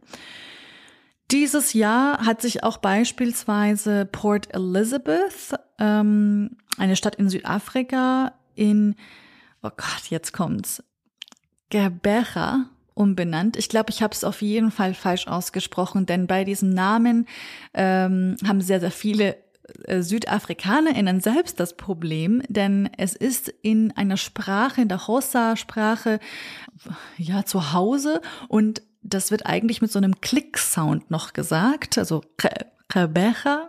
Also ich habe jetzt äh, dir, Katrin, auch für die Show Notes ein Video geschickt, wie man das am besten ausspricht. Vielleicht ist es auch eine gute Übung für heute Nachmittag oder heute Abend. Naja, auf jeden Fall da gibt es auch eine sehr große, sehr laute Diskussion in Südafrika, was es angeht. Auch andere Orte in, ähm, dort wurden umbenannt tatsächlich. Und wir machen diese Übung ja auch in Deutschland, in unseren eigenen Dimensionen, wie beispielsweise in Berlin, wo die M-Straße in Berlin Mitte jetzt ähm, in Wilhelm-Amo-Straße umbenannt wurde. Aber zurück zu Neuseeland. Länder ändern ihre Namen aus verschiedenen Gründen. Manchmal sind es politische Gründe, manchmal sind es nationalistische Gründe. Marketing beispielsweise kann auch eine große Rolle spielen. Vielleicht erinnern sich nicht alle daran. Aber 2012, da haben die Marketing-ExpertInnen von Wellington, von der Hauptstadt in Neuseeland, da haben sie sich überlegt, hey, wir wollen, wie wollen wir unsere Stadt noch populärer machen? Und kamen auf eben die wunderbare Idee einer vorübergehenden Namensänderung. Und dann wurde aus Wellington für eine kurze Zeit Mitte von Mittelerde, auf Englisch Middle of Middle Earth wurde die umbenannt. Ich glaube, viele wissen bereits schon, auf was, auf was da angespielt wurde, nämlich äh, die vom Autor Tolkien erdachte fiktive Welt, in der der Hobbit und die Herr der Ringe Trilogie spielen.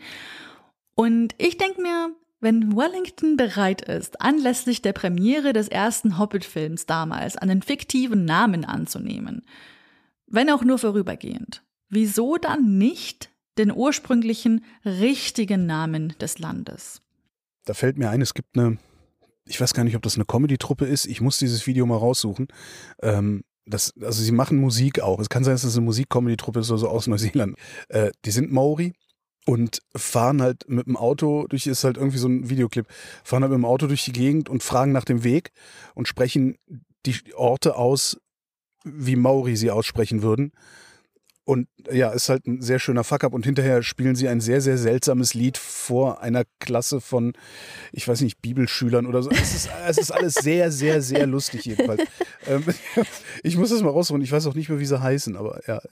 Ich dachte gerade, man könnte es ja vielleicht so machen wie in Irland, wo es für alles einfach zwei Ausdrücke und Namen gibt. Und es gibt ja sogar für das Land Irland Era ist dann, ich habe es jetzt bestimmt falsch ausgesprochen, äh, der irische Name und für jede Stadt und für jede Straße und für alles gibt es Ja, weiß ja niemand spricht Gälisch, ne? Ich versuche das zu lernen, aber auch lange nicht gemacht. Die Hartz-IV-Sätze werden erhöht. Hm. ähm, Zum Jahreswechsel um Drei Euro! Ah, ja, ja. Äh. Das Kabinett hat eine Erhöhung des Regelsatzes für alleinstehende Erwachsene auf 449 Euro im Monat zugestimmt. Äh, ab 14 Jahren kriegst du, also Jugendliche ab 14 kriegen 376. Das ist, ich reg mich da ja eigentlich jedes Mal, wenn wir, wenn wir das, ich versuche ja immer solche Sachen mit in die Sendung zu nehmen, weil ich das eigentlich eine Unverschämtheit finde. Ja. Vor allen Dingen auf der anderen Seite jammern sie, also all die, denen es gut geht, ne, die Chefredakteure, die Journalisten und Journalistinnen, die bei den großen Blättern und Sendern angestellt sind und so, jammern den ganzen Tag rum wegen Inflation. Wir haben jetzt Inflationsschock hier in Deutschland. Mhm. Das wird ja jetzt alles ganz, ganz schrecklich. Jetzt sind die Ja. 20er Jahre wieder und danach kommt Adolf Hitler, weil was diese ganzen Idioten ja auch nicht begriffen haben, ist, Hitler ist ein deflationäres Phänomen gewesen und hat mit der Hyperinflation nichts zu tun. Ähm, äh, ich kriege ich, äh, ich krieg da immer zu viel und habe dann mal nochmal gerechnet, einfach um zu gucken, vielleicht ist es ja doch nicht so schlimm. Ich rechne dann ja immer so. Ich mache dann immer so meine Vulgärmathematik. Ähm, du kriegst 449 Euro Hartz IV. Die äh, Wohnung, also ich gucke nach einem Alleinstehenden in Berlin. Angemessener Preis für eine Wohnung, die ist 50 Quadratmeter groß. Das ist für einen Alleinstehenden. Ist der angemessene Preis 426 brutto kalt. Äh, dazu ein Euro Heizung pro Quadratmeter. Das heißt, du kriegst 925 Euro im Monat. Sozusagen. Mhm. So. Dafür müsstest du 1200 Euro brutto im Monat verdienen, wenn du dieses Netto haben wollen würdest, also 6,80 Euro die Stunde. Hm. Der Mindestlohn ist 9,60 Euro, das heißt, es wären knapp 1700 brutto. So ist der Abstand. Also sind ungefähr 3 Euro Abstand äh, im Brutto, im oder im fiktiven Bruttolohn zwischen einem Harzer und jemandem, der tatsächlich arbeiten geht zum Mindestlohn. Mhm. Pro Stunde, genau. Ja, das ist Das macht es nicht besser, aber äh, der Abstand ist halt da. Ja. Und das ist halt auch das Problem. Das ist ja auch ne? Absicht. Natürlich ist es Absicht, aber wenn du einen Mindestlohn auf 12 Euro setzen würdest und du sagen würdest, okay, wir machen trotzdem 3 Euro Abstand, hätte der Harzer wahrscheinlich auf einmal überhaupt keine Geldsorgen mehr. Ja, was ich sehr schön fände Ja, übrigens. natürlich. Aber ja, Ja. naja. Die gute Nachricht der Woche. Oh, da habe ich auch eine. Hm. Kommt aus dem Weltall. Ich konnte leider keine gute Nachricht auf der Erde. Nein. Spaß. Ähm, und die hat mich jetzt irgendwie einfach berührt. Das ist jetzt gar nicht so die, oh, voll die gute Nachricht. Aber ähm, ich weiß nicht, ob du es mitbekommen hast. Am 13. Juli fiel eines unserer ältesten Weltraumforschungsprojekte aus. Das Hubble-Teleskop. War fünf Wochen äh, nicht einsatzfähig. Mhm. Der, der Computer, der da so Gemessen daran, dass das Ding eigentlich schon gar nicht mehr funktionieren sollte. Mai. Ja, die Geschichte ist auch deswegen so rührend, weil es jetzt ja wieder funktioniert. Und warum? Also es war fünf Wochen irgendwie nicht da, der Computer funktionierte nicht. Also der Computer, der so die verschiedenen Komponenten steuert, die auch so wissenschaftliche äh, Sachen aufzeichnet und so, alles nicht erreichbar. Und irgendwie sind alle Versuche, das Ding wieder zum Laufen zu bringen, erstmal gescheitert. Es gab sogar die Überlegung, spektakulärerweise, ob man nicht irgendeinen Space Shuttle vorbeischicken und eine Truppe das reparieren lassen. Space Shuttle? Ja, da wurde sogar über SpaceX geredet, ob Ah, man das okay. vielleicht nehmen könnte. Aber dann war auch gleich klar, nee, das haut auch nicht hin, weil das ist nicht gut genug ausgestattet und ach, das funktioniert alles nicht. Äh, lange Rede, kurzer Sinn. Ähm, da der Computer, wie alles an Bord von Hubble, in doppelter Ausführung Mhm. da ist. Also ne, Ja. es gibt immer einen Ersatz. Redundanz ist wichtig. Genau. Redundanz ist wichtig. Lag die Lösung relativ nah. Wir müssen einfach diesen doppelten. ja, ich habe den Witz Ja, jetzt ich- auch verstanden. Es hat kurz gedauert. Äh, Ähm, wir müssen einfach diesen zweiten Computer anschmeißen, aber der ist über 30 Jahre alt. Irgendwann in den 90er, 1980ern C64, gebaut. Ja. Und da brauchte man dann erstmal Leute, die das Ding überhaupt bedienen können. So. Und jetzt, und das ist so schön, hat man dann einfach Menschen, die früher mal für die NASA gearbeitet Mhm. haben und schon in Rente sind, zurückgeholt. Der Deutschlandfunk hat die sehr liebevoll die Hubble-Rentner genannt. Und tada! Jahrzehntealte Dokumente wurden gewälzt und jeder Schritt in einem Simulator am Boden durchgespielt, um Hubble nicht durch mögliche Flüchtigkeitsfehler weiter zu gefährden. Gemeinsam mit dem Wissen der Hubble-Rentner gelang am 15. Juli das Umschalten auf den Ersatzcomputer. Binnen zwei Tagen waren auch die wissenschaftlichen Instrumente wieder bereit für die Himmelsbeobachtung. Genau so hat Sina Trinkwalder ihren ersten Webstuhl für ihre Jeans in Betrieb genommen. Echt? Die hat einen Webstuhl in einem Museum gefunden, hat zum Museums, ich hoffe, ich gebe das jetzt nicht falsch wieder, hat zum Museumsdirektor gesagt, hör mal, kann man das Ding nicht in Betrieb nehmen? Ich bräuchte einen Stoff, also einen Jeansstoff, den man nur auf dem Teil weben kann. Und dann hat wohl der Museumsdirektor gesagt, ja, ich rufe mal ein paar von den Alten an, die hier äh, gearbeitet haben. Und ist da so eine Rentnergang angerockt und hat den Webstuhl wieder in Betrieb genommen. Hat sie damals bei mir in der Sendung erzählt. Äh, ich habe auch eine gute Nachricht. Es, ist, es gibt mehr Geld. Im Haushalt ist mehr Geld. Der Bund hat zwischen Januar und August 4,251 Milliarden Euro eingenommen und zwar zusätzlich und das kommt durch die Negativzinsen am Kapitalmarkt. Ähm, die durchschnittliche Emissionsrendite für Bundesanleihen Hm. ist 0,55 Prozent und zwar minus 0,55 Prozent. Äh, insgesamt 275 Milliarden Euro äh, hat die, wer ist das, die Finanzagentur. Das ist, glaube ich, sogar das Ding, was diese Reichsbürger-Spacken äh, immer verwechseln mit der Bundesrepublik Deutschland GmbH. Glaube ich, bin nicht ganz sicher, irgendwie ist, aber es gibt halt die Finanzagentur und die ist, meine ich, eine GmbH. Ähm, die platziert halt die Anleihen. Die hat 275 Milliarden rausgegeben, äh, 4,251 Milliarden sind reingekommen für lau, ja, weil Deutschland so einen guten Ruf hat, dass sie uns Gott, Geld geben, damit geil. wir ihr Geld aufheben. Das ist schon ganz abgefahren. Äh, rausgekriegt hat das, ähm, der kriegt ja alles raus, Udo Di Fabio De Masi, Hm. Was ich einen der lustigsten Namenswitze dieser Woche auf Twitter fand.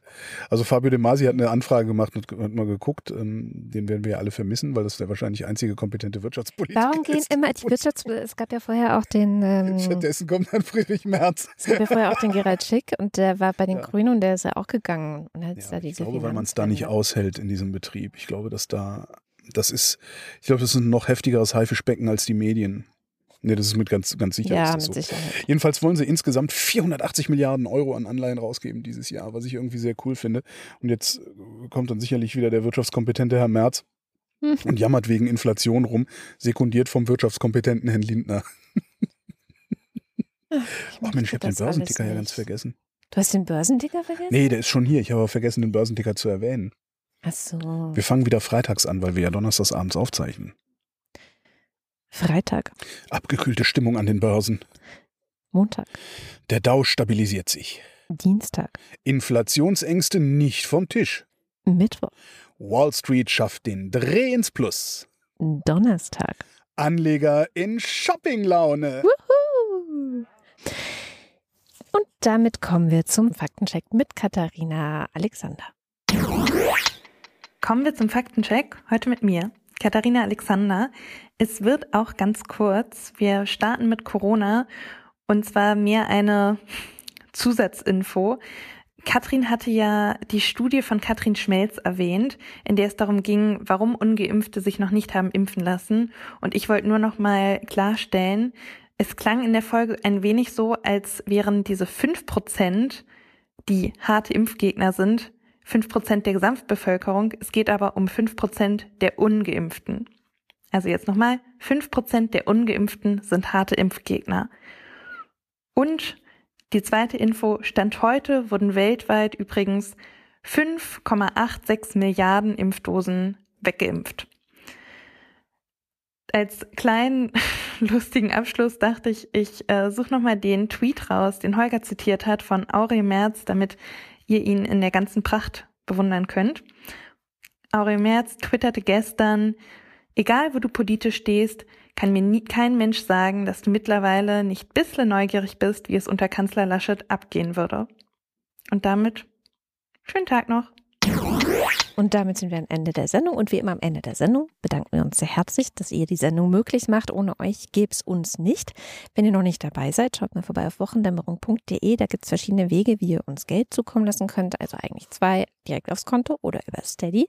Ähm, bei Steady gibt es die Ultras und den Fanclub. Und weil die uns so viel Geld jeden Monat in den Topf schmeißen, lesen wir jetzt deren Namen vor. Ins 1. Guido Baulich. Alexander Bonsack nimmt den Schmunzler für Bulldog-Rahmen zurück, weil er selbst nur eine halbe Portion und nur mit 500 Milliliter Joghurt geschafft hat. Respekt, Holger. Nein, nein, ich habe äh, ich hab das nicht ganz gegessen. Wollte ich nur, ich habe das nicht ganz gegessen und trotzdem 500 Gramm Joghurt. Oh je. Marc Bremer. Hara Hefet Shelimel-Lea Betzlofahim. Das war hebräisch. Oliver Delphi. Franzl mir ist Fahrt. Wing Commander Lord Fleschards Hausmusik. Fällt bis auf weiteres aber mit gutem Grund aus. Zur Überbrückung senden wir Seitenbacher Werbung. Wing Commander, Lord Fleshard, jetzt mit Hausmusik. Lecker, lecker, lecker. Andreas Freund. Erik Fröhlich. Diese Woche habe ich Geburtstag. Ab nächste Woche das Rennsteiglied. Gruß Thomas. David Hasenbeck. Adrian Hauptmann. Katharina Hüll. Matthias Johansen. Arndt J. Kästner. Olaf Kock und Fiete. Aber der hört vermutlich mal wieder nicht zu. Falls doch, Fiete, Sitz. Oliver, ich hatte eine Kollegin, die hatte einen Hund. Also Redakteurin war das damals bei Fritz. Die hatte einen Hund und irgendwie habe ich mit dem Hund immer so Faxen gemacht und habe mich immer vor den gestellt, so die Hände gewackelt und gerufen, Feine, ja Feine. Und ist der Hund immer so im Kreis getobt. Ich fand das ganz lustig. Und irgendwann erzählte die Kollegin, äh, dass wenn der Hund zu Hause ist und ich im Radio bin und manchmal habe ich, ähm, habe ich auch einfach so, ja Feiner gesagt, würde der Hund halt total durchdrehen. Und hört immer, immer, immer im Radio Feine, ja Feine gesagt. Dann ist der Hund halt im Kreis. Das fand ich sehr lustig. Das fand ich witzig. Wo waren wir? Bei Oliver Krüger. Oliver Krüger. Heiko Linke. Servus Ormin. Du, wenn die besen Linken in die Regierung kommen, da kommst du auch zu uns. Wir finden schon einen feinen Geheimratsposten für die. Weißt eh, das wird leibernd. Für die, da ist Sebastian. Müsli, Müsli, Miam, Miam, Miam. Robert Nieholm. Rufus Platus. Nusan, Chris und Moni. Michael Seitz. Jörg Schekis schaut in die Liste und nach unten und da steht Anita Schrofen. Roman Schlauer. Joachim Ullers. Frater Mosses von Lobdenberg überlässt die Bühne wieder dem alter Ego, das immer ihn als sein alter Ego bezeichnet und Moss the Techie kehrt mit, frisch mit der frisch gefüllten Kaffeetasse zurück und fragt sich, was hier eigentlich abging. Sollte das alter Ego wieder... Jens Fiedek. Das ist ein bisschen anstrengend, das alles auf dem iPhone zu lesen. Bernd und Froschi W. Wehmöller. Justus Wilhelm. Juli und Sebastian und damit sind wir beim Fanclub. Kati. Nico Abeler. Katrin hatte ja auch Geburtstag. Alles Gute nachträglich. Nein, das stimmt nicht. Katrin hat erst noch Geburtstag. Ich gebe immer überall im, im Netz meinen falschen Geburtstag an. Es tut mir leid. Echt? Schubidubidu, Buse, Buse, Bein, Whisky, Weiber, Schubidu, Cha-Cha-Cha, aber Max, Boogie, Woogie.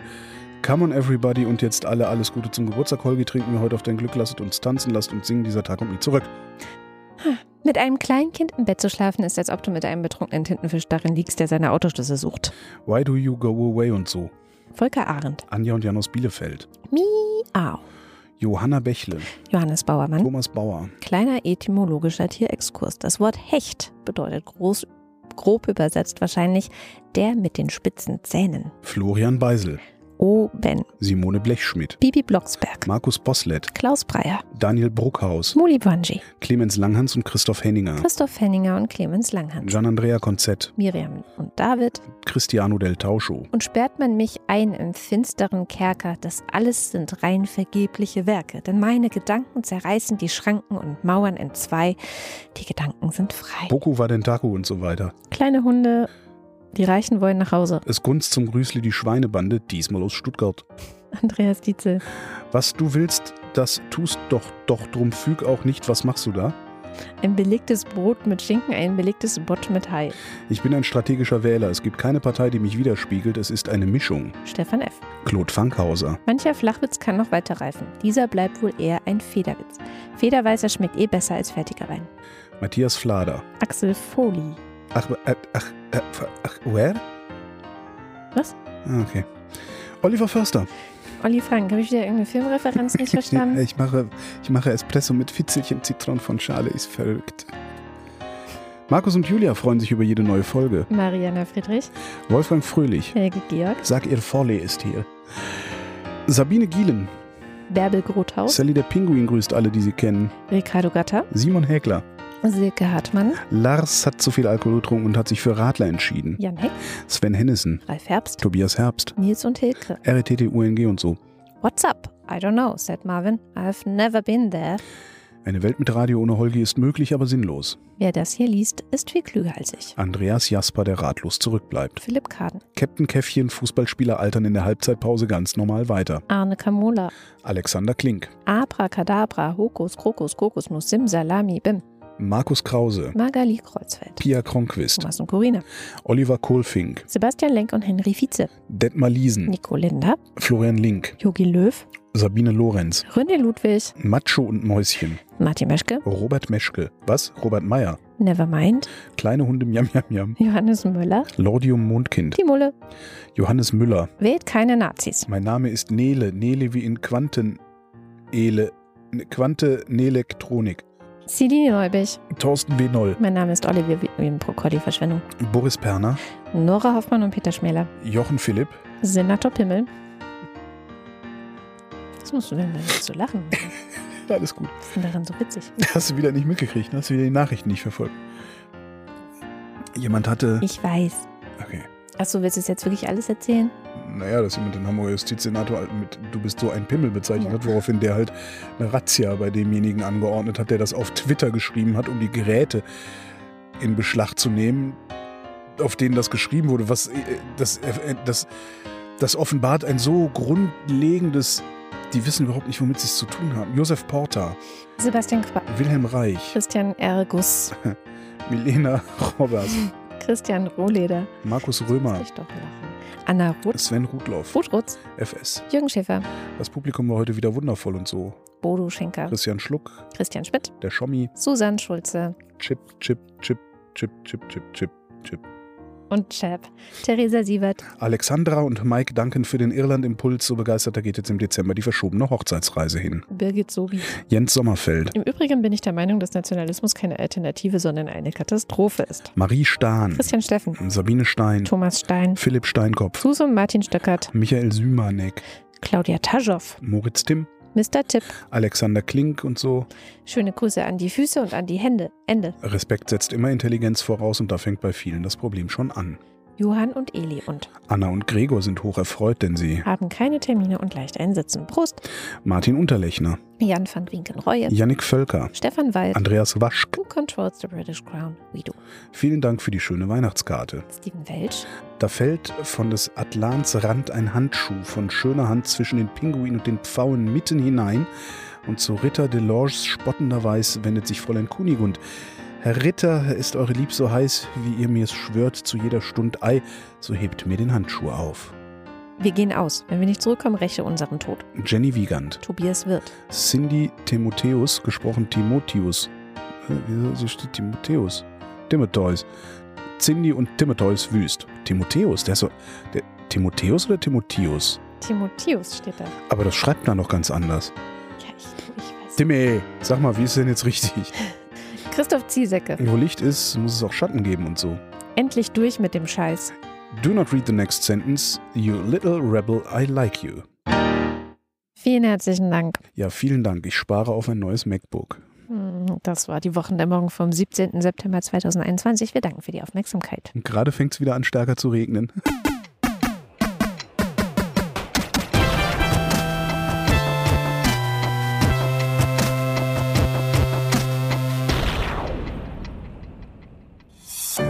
Eine Produktion von Haus 1.